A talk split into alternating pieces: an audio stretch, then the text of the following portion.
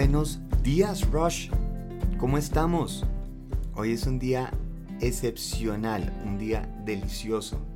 Hoy es un tema que me llena el corazón profundamente. El concepto va a ser sanar.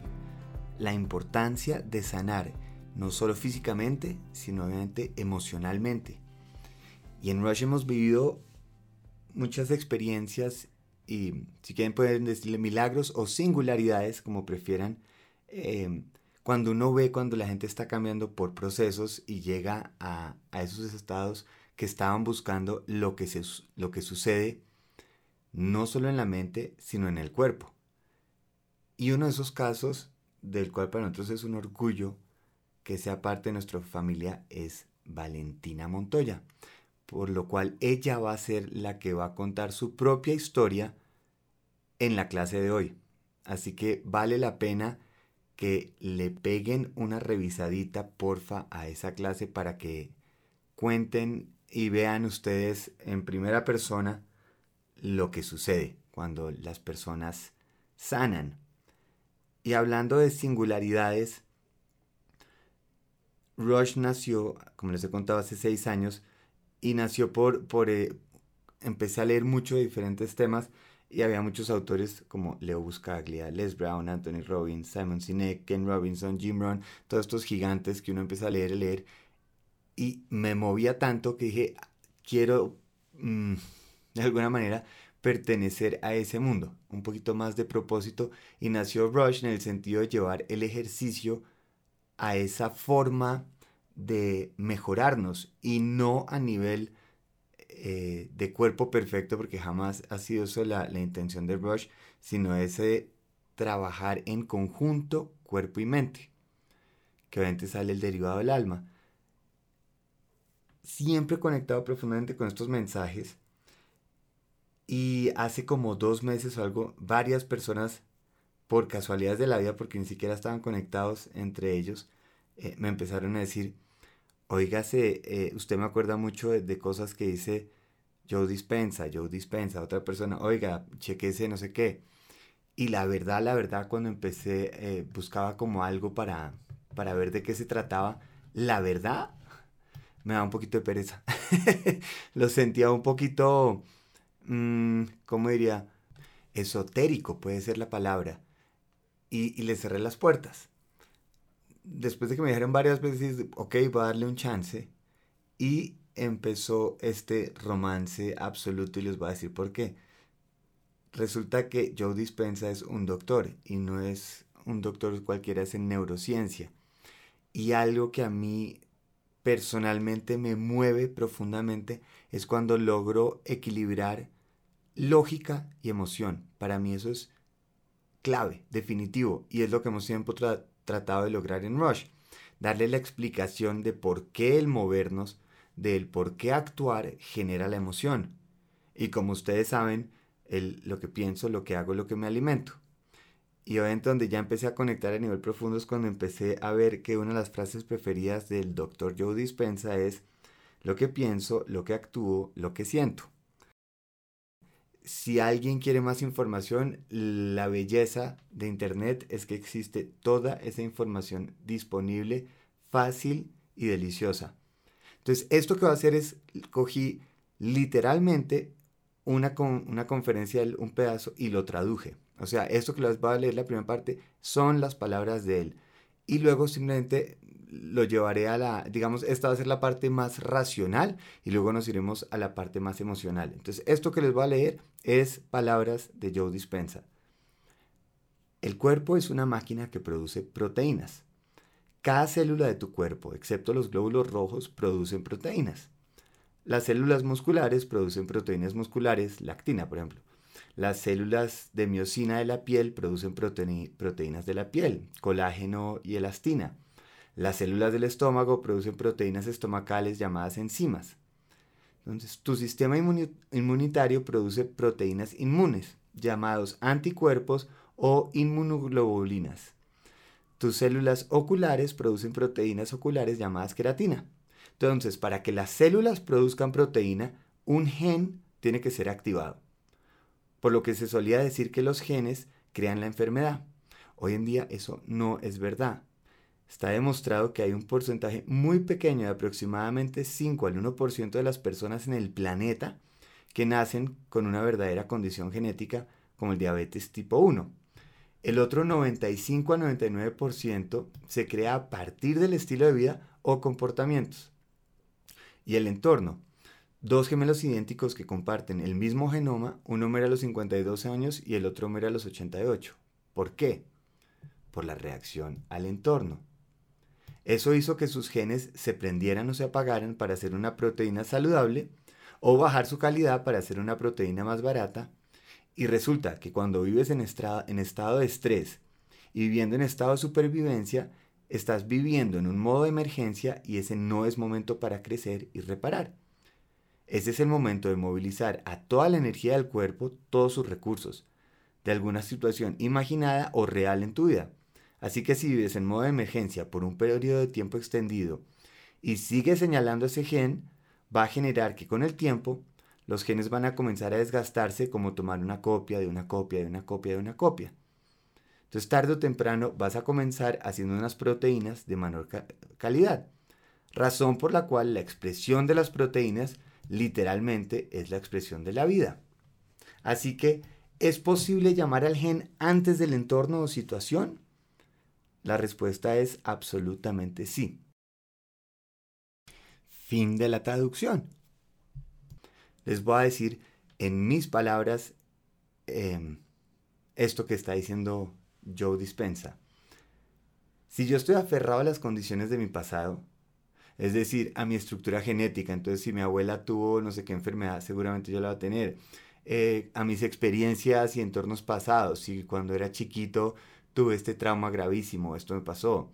Eh, y no tengo ese control, entonces yo soy el resultado de variables que ahora me definen esa persona que yo soy. Por eso mi vida gira alrededor de la causa y el efecto. Eso es Newton, que estamos esperando que una acción tiene una reacción. Pero como lo hablamos en, en otras charlas anteriores, si mis pensamientos activan mis emociones y el 95% de mis pensamientos son los mismos cada día, estoy siendo más de lo mismo. Es decir, esa famosa copia de la copia de la copia. Estoy simplemente activando las mismas emociones. Por eso, como hablábamos, debemos cambiar las reacciones en decisiones, los pensamientos a las emociones que yo quiero vivir. Porque, por ejemplo, si yo estoy acostumbrado a mi cabeza a pensar en drama. Mis pensamientos de alguna manera tienden a enfocarse hacia el drama, al estrés y los problemas. Voy a vivir esas emociones. Y si las vivo por un estado de tiempo significativo, me voy a volver dependiente a esos químicos en mi cuerpo, a esa respuesta emocional en mi cuerpo. Y si esa se vuelve mi nueva normalidad, esa normalidad se convierte en mi personalidad y mi personalidad afecta mi realidad, porque acuérdense que dijimos, es como nosotros vemos al mundo, la forma en que lo vivimos. Yo altero mi enfoque y mi realidad, cambia todo a mi alrededor. Así que tengo que cambiar mi personalidad para hacer esos cambios. Así que para sanar, el primer paso es identificar mis pensamientos. Primero tengo que decir, ok, si yo estoy como, digámoslo, adicto a ciertas emociones que producen estos pensamientos, a donde se va el 95% de las veces, tengo que identificar cuál es. Y también lo hablamos en charlas pasadas. Es facilísimo porque entonces simplemente cuando trato de meditar no es pelear contra esos pensamientos, es decir, a dónde se están yendo esos pensamientos y también hago un trabajo científico y empiezo a ver qué libros leo cuando estoy con amigos de qué tiendo a hablar las compras que hago, que busco en Internet. Todo esto me ayuda a definir y empiezo a buscar, ok, esto a, qué pensamiento me lleva y a qué emoción me lleva. Y seguramente si sigo analizando, voy a empezar a darme cuenta que estos pensamientos me han llevado a ciertas experiencias que se repiten en mi vida. Que empiezo a preguntarme, oiga, ¿por qué esto me pasa a mí todo el tiempo? ¿Por qué a pesar de cambiar de pareja tengo los mismos problemas? ¿Por qué mi salud vuelve a afectarse? ¿Por qué me veo metido en los mismos problemas con diferentes personas? Ahí empiezo a definir y eso es lo que queremos encontrar.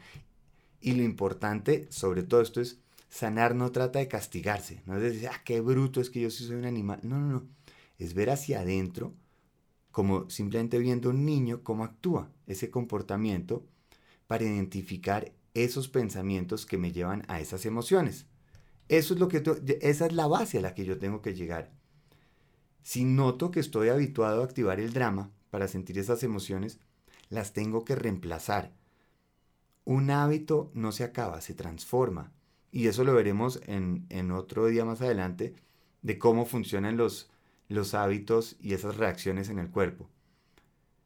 Así que, ¿qué podría suceder si en vez de activar el drama, por ejemplo, activo la gratitud?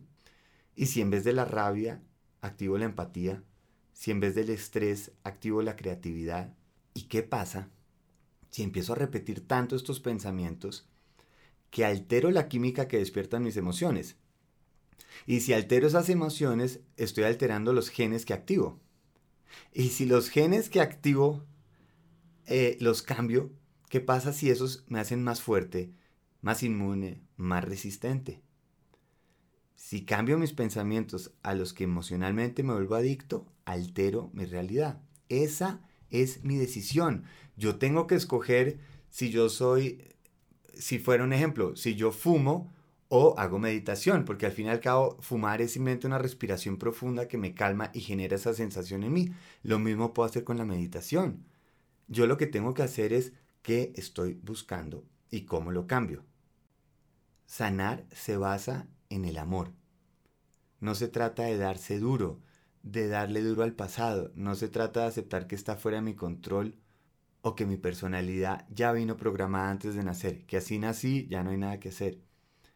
En algún momento yo empecé a repetir tantas veces un pensamiento que activó las emociones que ahora son mi personalidad. Así que para cambiar mi personalidad debo cambiar mi realidad. Y para cambiar mi realidad debo cambiar mi enfoque, a dónde estoy llevando esos pensamientos. Por eso mi enfoque de alimentarse la persona que yo voy a construir de ese futuro ideal que estoy atrayendo a través de mis emociones. Para sanar preparo mi cuerpo para un futuro que me ilusiona, liberado de cargas y pensamientos pasados y reemplazados por visualizar situaciones y emociones futuras que sean positivas. Obviamente si yo estoy preparando mi cuerpo para algo lindo mañana, las emociones se despiertan y eso empiezo a generar dentro de mi cuerpo esa reacción química. Pero si yo estoy simplemente viviendo en ese pasado y castigándome, dándome duro, eso sucede con mi cuerpo porque está generando simplemente copias de la misma proteína. Estamos de acuerdo que hay pensamientos que nos pueden hacer enfermar, ¿cierto? Entonces tendríamos que estar de acuerdo que hay pensamientos que nos pueden sanar. Así que si me quedo en el pasado, me va a quedar en lo mismo. No es la situación trágico o el evento la tragedia. La tragedia fue mi reacción sin la decisión. Entonces no se trata esto de hacernos afirmaciones diarias todos los días, decir, yo estoy feliz, yo estoy feliz, yo soy feliz, yo soy guapo, yo soy bendecido. Si mientras tanto el 95% del tiempo sigo adicto a mis emociones pasadas. Se trata por medio del ejercicio que estamos haciendo ahora, las meditaciones, y el trabajo diario de atraer ese futuro.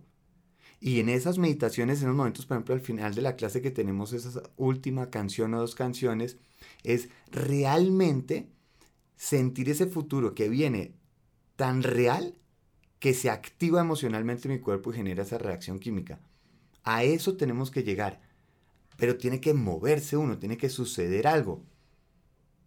Eso es lo que va a funcionar para que haga esos cambios y pueda romper la adicción al otro tipo de pensamiento y emoción. Más adelante vamos a hacer unos ejercicios que no son en la bici, que además por eso le decimos la máquina de los sueños a esta bici, porque es ese momento donde yo puedo dedicarme ese ratico para ver a futuro. Y vamos a hacer unas meditaciones de cómo sintonizar esos, esas emociones futuras y activar esa reacción química en el cuerpo. La oruga va a seguir siendo oruga. Cambiar mis hábitos no se hace de un día para otro. Yo tengo que ser consciente de mi proceso y por eso tengo que crear mis rituales. Sanar se trata de ver el resultado de lo que voy a hacer en el futuro y trayendo esa emoción, no esperando la emoción para activar los sueños.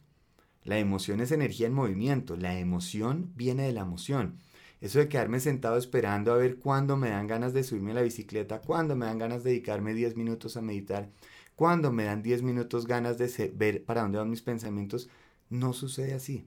Empiezo a hacerlo y empiezo a sentirlo. Yo soy la suma de mis pensamientos y rituales. Yo no controlo el exterior. Controlo las decisiones que me llevan a las emociones. ¿Quiere sentirse mejor? Haga ejercicio. ¿Quiere sentir amor? Sea más querido. ¿Quiere sentirse abundante? Sea más generoso. ¿Quiere sentirse más tranquilo? Sea más agradecido. Eso es una decisión. Hay que alimentar eso. En vez de repetir rutinas, creemos nuevos rituales que me lleven a esos nuevos pensamientos, a las emociones que yo quiero sentir para activar el cuerpo en el que yo quiero vivir. Bueno, ahí les dejo mucho para preparar, para pensar, mi querido Rush.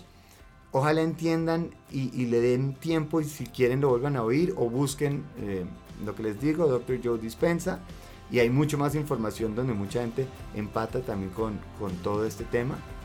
Y para mí esto es un milagro, una singularidad y está en el poder de nosotros el vivir ese cuerpo y sanar de la manera que nosotros queramos. Así que feliz viaje, querido.